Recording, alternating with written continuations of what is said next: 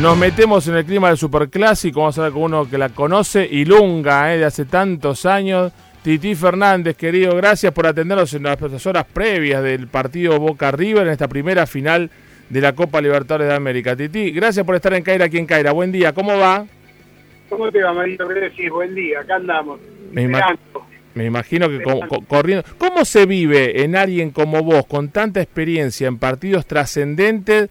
Más allá de no tener la camiseta ni de uno ni del otro, un superclásico como este y que a la vez es una de las finales de la Copa Libertadores de América. ¿Tiene un sabor especial?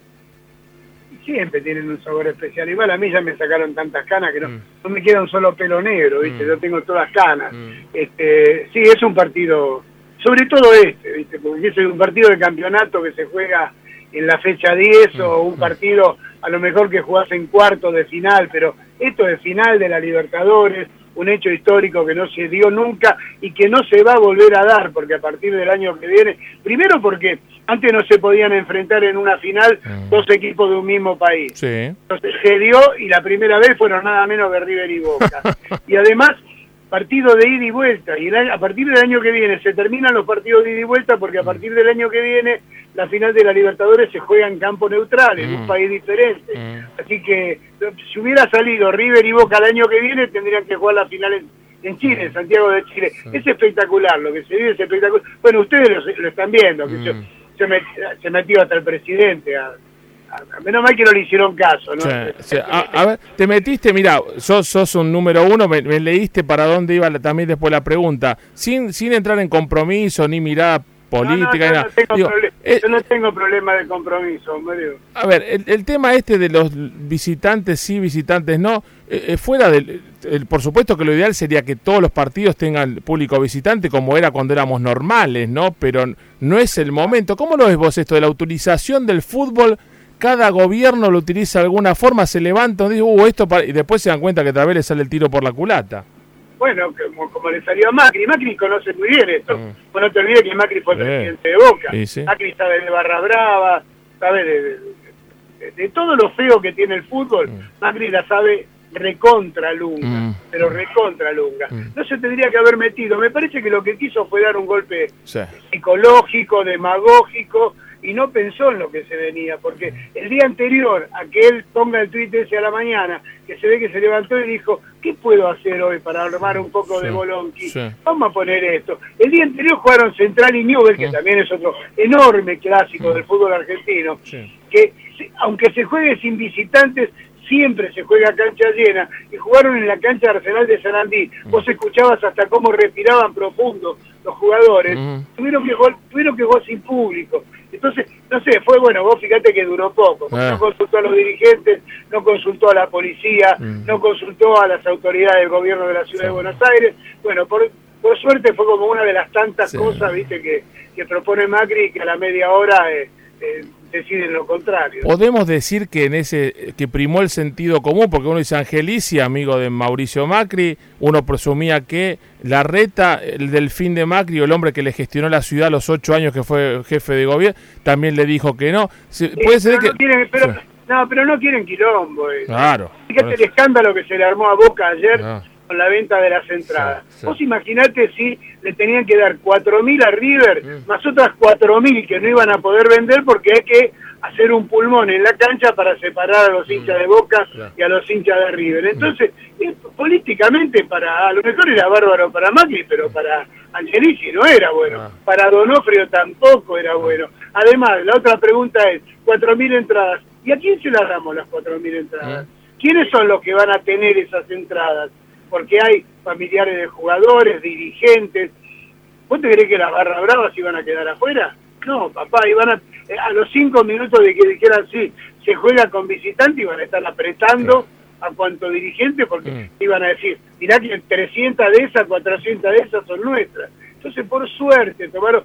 Vos, si querés público, yo quiero público con hinchas locales y visitantes siempre quiero, en todas las canchas y todos los días. Como se hace, este es el único país del mundo en donde se juega sin visitantes. Nosotros somos tan originales, hasta en esto somos originales. Un equipo que salió, una selección que tuvo dos veces campeonato del mundo, juveniles campeones del mundo, Juegos Olímpicos campeones del mundo, es el único país en donde los hinchas visitantes no pueden ir a la cancha. Entonces, lo primero que tenemos que hacer, porque los dirigentes saben muy bien quiénes son los que no tienen que ir, porque son los que arman quilombo.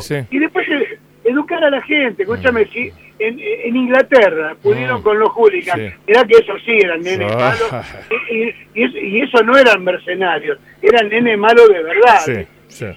Era, eran nenes malos porque eran nenes malos, no eran mercenarios mm. como son los barra brava estos que van por, por plata. Sí, al mejor postor, o de acá van el mejor postor. Van por el botín, por ah. supuesto. Bueno, entonces lo que tienen que hacer es decir, bueno, a partir del año que viene vamos a tener hinchas visitantes.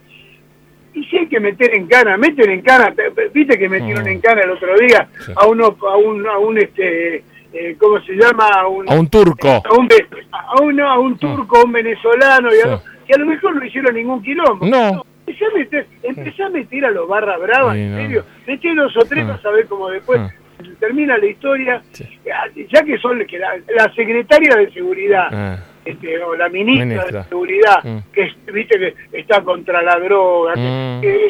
está todo también, está todo también, mira, te voy a contar lo que le pasó a un amigo hoy. Un amigo que tiene una distribuidora de vinos en la zona de eh, allí cerquita de Devoto, por ahí.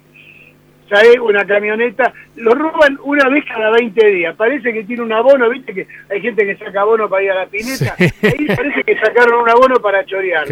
Cada vez que lo roban, le roban 80 mil, y a la mañana salió una camioneta, hizo 200 metros, ah. se le cruzaron dos autos, secuestraron la camioneta con los dos empleados. Todavía no aparecieron. No.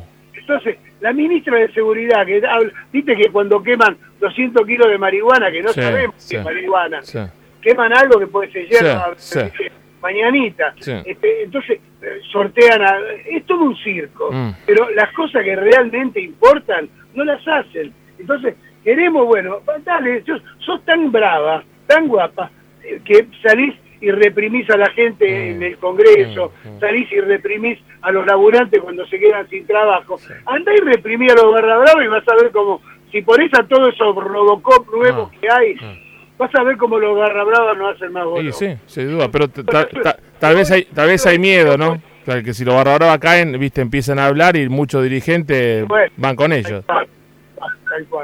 Querido amigo, te mando un gran abrazo, gracias por el tiempo, sé que estás un día como hoy, es un día de, mucho laburo, como siempre, saludos a la familia, gran abrazo y gracias por tu tiempo y tu sinceridad. ¿eh? Ojalá disfrutemos de dos grandes partidos. Ojalá. Ojalá disfrutemos, podamos disfrutar de dos grandes partidos y que mejor juegue que levante la copa. Un abrazo grande. Chao, Titi. Titi Fernández pasó por caer aquí en Caira, un lujo para nosotros. ¿eh? Estaba caliente Titi, ¿eh? Yo no dije nada, me tiró 18 títulos, así que después lo vamos a subir a nuestras redes sociales. Arroba Mario Caira en Twitter, lo van a ver ahí, si no, en nuestro canal online, y si no en Spotify, estamos en Spotify. Pones Mario Caira o Caira quien Caira Now y aparecen las mejores notas nuestras. ¿eh? ¡Qué nivel, querido! Vamos.